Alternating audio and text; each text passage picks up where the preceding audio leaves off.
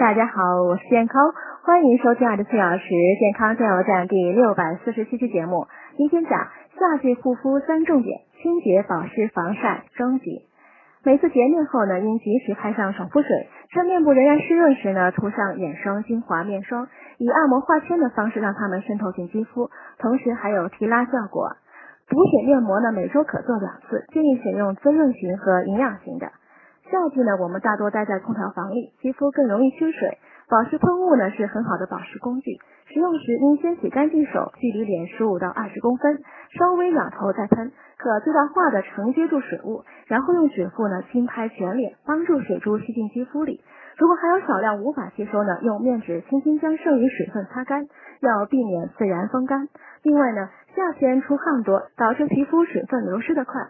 除了使用补水护肤品外呢，更要喝足水，做好内外的全方位补水。